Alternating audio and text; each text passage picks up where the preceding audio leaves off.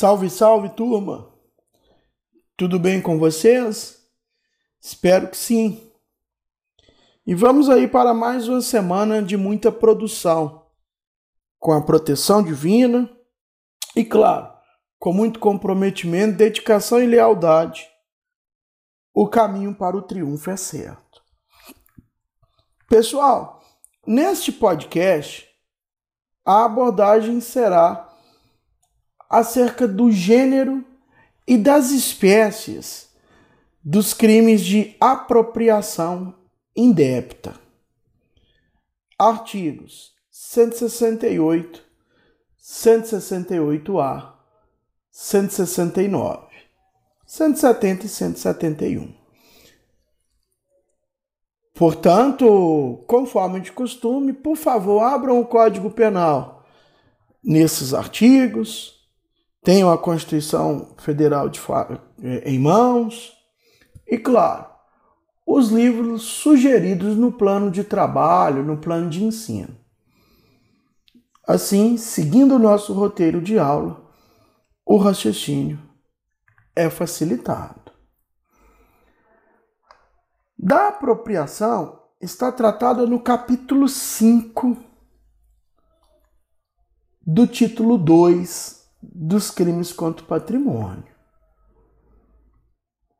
Conforme antecipei, são os artigos 168, 168A e 169 que apresentam as hipóteses de apropriação. Apropriação indébita é o gênero dos crimes de apropriação apropriação indébita, artigo 168, é conceituado caput, apropriar-se de coisa alheia móvel de que tem a posse ou detenção da coisa. Reclusão de 1 a 4 anos e multa. Em linhas de considerações iniciais, o grande destaque desta tipologia diz respeito às semelhanças e diferenças com o crime de furto. A começar no tocante às semelhanças, a pena é exatamente a mesma: reclusão de 1 a 4 anos e multa. Agora, a grande diferença da apropriação indébita para o furto é que na apropriação indébita o agente tem a posse ou detenção da coisa e dela se apropria. É dizer, ele tem a posse ou detenção da coisa de boa fé e posteriormente ele resolve apropriar daquela coisa, resolve não devolver ao proprietário ou real possuidor. Tomem cuidado para não confundir essa posse ou detenção prévia de boa fé com uma eventual posse ou detenção prévia, mas de má fé. Imagine o cenário do sujeito que já pensa em não devolver a coisa, pede aquela coisa emprestada e some no mundo. Imagine a hipótese do ratão que pede com a intenção de não devolver o carro do seu João emprestado. Fala com o seu João que vai devolver após o uso. Seu João empresta o carro, o ratão some no mundo. Nesta hipótese, se a má fé já era pré-existente, nós teremos num cenário um furto qualificado mediante fraude. Perfeito? Ou, dependendo de um outro contexto, até um crime de estelionato. O ponto é, não é apropriação indébita.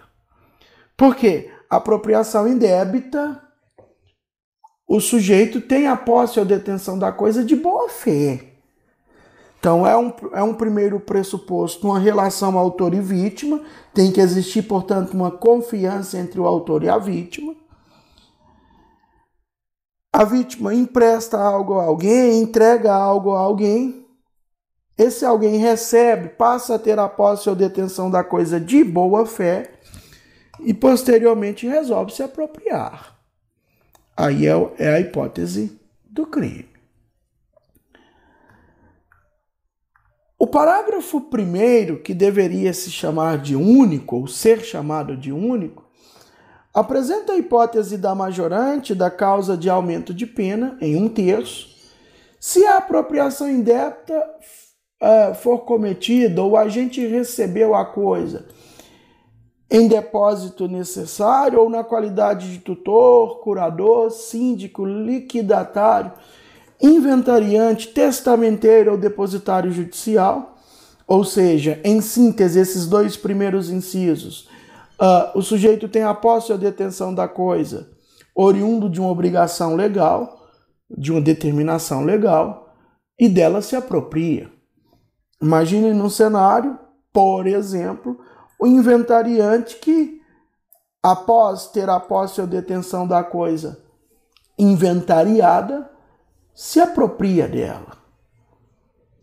Ocorreria o aumento de pena nos termos do parágrafo 1, inciso 2 do 168.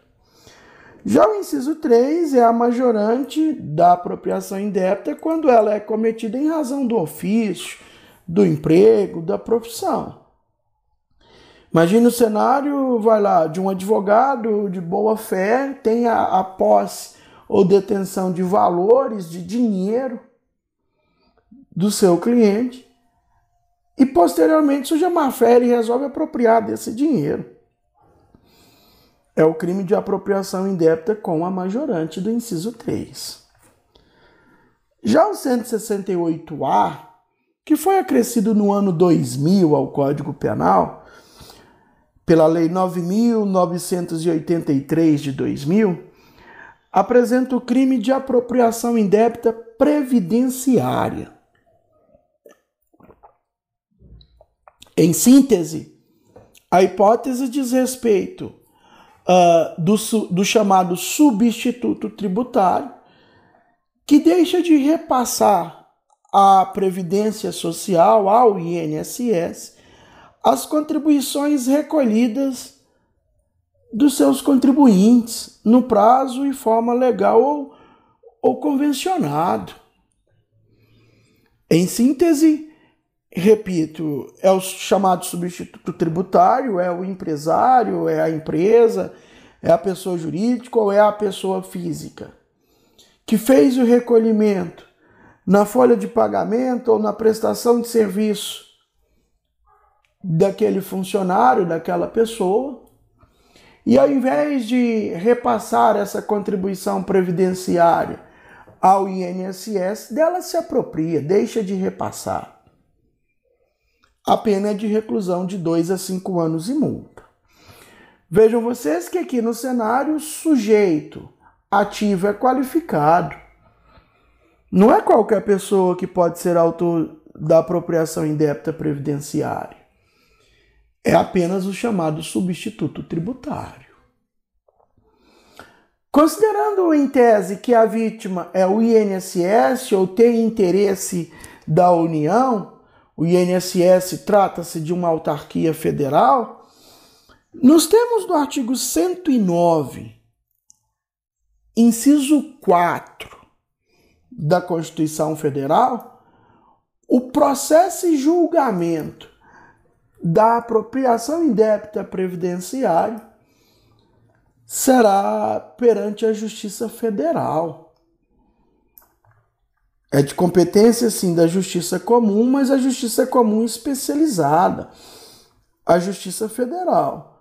Pois, repito, nos termos do 109, inciso 4 da Constituição, a apropriação indébita previdenciária é praticada contra interesse da União. O INSS é uma autarquia federal, representa a União. Assim, o crime de apropriação indébita previdenciária é julgado pela Justiça Federal.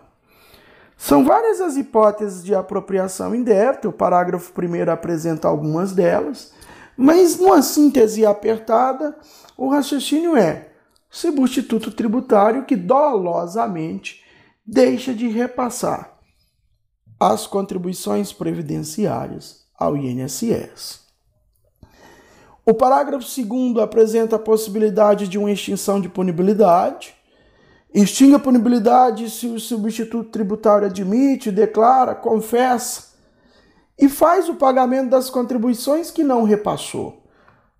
Das contribuições e dos acessórios, juros, correções, enfim, ao INSS, à Previdência Social, antes do início da ação fiscal. É a exigência e a condição de tempo desta causa extintiva de punibilidade. O parágrafo terceiro apresenta a hipótese do perdão judicial, que é quando o juiz vai deixar de aplicar a pena ou vai aplicar apenas a pena de multa se o substituto tributário for primário e tiver bons antecedentes e tenha promovido, inciso 1, tenha promovido após o início da ação fiscal e antes do oferecimento da denúncia o pagamento do principal e acessório. 2. O valor da, das contribuições devidas, inclusive as acessórias, é igual ou inferior àquele estabelecido pela Previdência, administrativamente, portanto, sendo o mínimo para o ajuizamento das execuções fiscais. Uma novidade 2018 é o parágrafo 3 desse 168A, a faculdade deste, deste parágrafo terceiro, desculpa, a novidade é o parágrafo quarto, trazido em 2018 pela Lei 13.606. O parágrafo quarto diz o seguinte: uh, a faculdade prevista na aplicação do perdão judicial, nos termos do parágrafo terceiro, portanto, do 168A, não se aplica nos casos de parcelamento da contribuição, inclusive nas hipóteses de acessório.